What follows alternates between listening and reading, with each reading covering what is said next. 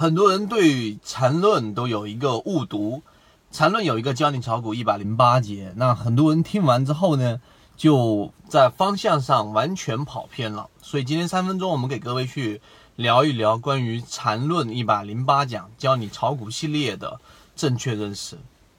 首先，我们陆陆续续、间间断断，我们一直有给各位去讲过关于缠论的理解。缠论啊，里面的禅中说禅对于市场里面的解读，呃，做了一个一百零八节的教你炒股系列，这个在我们圈子当中已经免费的分享给各位去学习过。但是很多人看完之后一头雾水，完全不理解它里面所讲的一个内容，更有甚者，以为这就是一个技术分析的葵花宝典，认为把这一个东西学会了就可以在这个市场里面战无不胜。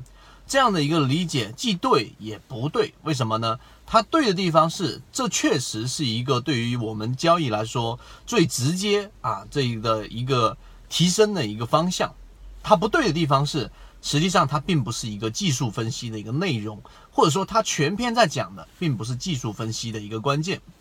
这是第一个观点。第二个教你炒股一百零八节里面，我们有讲过，它对于市场里面主要的核心是什么？核心就是我们所说的一个中枢的背离，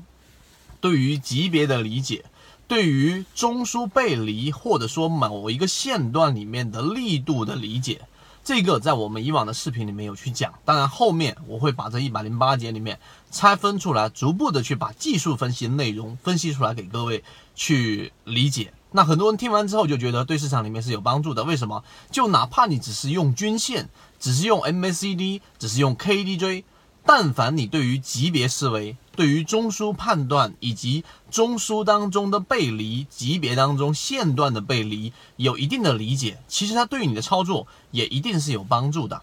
第三个我们要说的是，实际上为什么我们说它并不是一套技术分析的？一个我们所说的一百零八节教你炒股系列呢，它教的不是技术，而更多的是对于市场本质的理解以及自身心态的一个磨练。那我们举一些简单的例子，例如说里面有讲我们所说的这一种不会赚钱的交易者，实际上在市场当中就是废物点心，就是你本身很多人在里面不断的钻研，最后一直都不赚钱，还非常的充满了这一种。呃，我们说研究的快乐和我们说学习的快乐，但是就是不赚钱。那这其实就是告诉给我们，我们在圈子当中，我们在讲的，如果你有听过我们前面几期视频，我们在讲的湛江高科百分之二三十是我们讲完之后才启动的。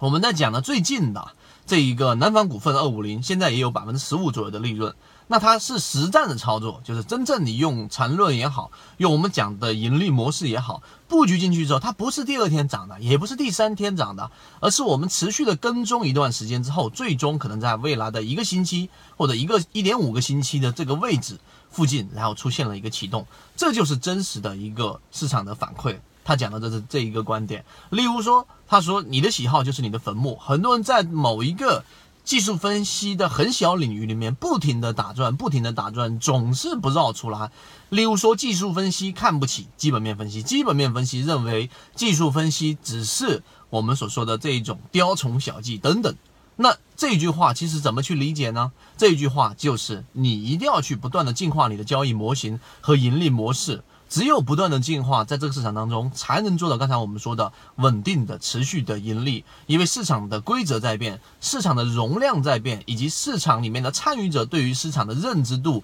也在变。所以你的喜好就是你的坟墓，是这样子去理解的。当然，后面我们有完整的。一百零八节教你炒股系列的整个完整版视频，所以如果你自己听完我的三分钟，对于缠论、对于市场的本质有更大的、更向往的兴趣，想要去寻求一个正确的方向，可以找到我们圈子，我们会提供给各位去做一个进化。好，今天我们就讲这么多，各位再见。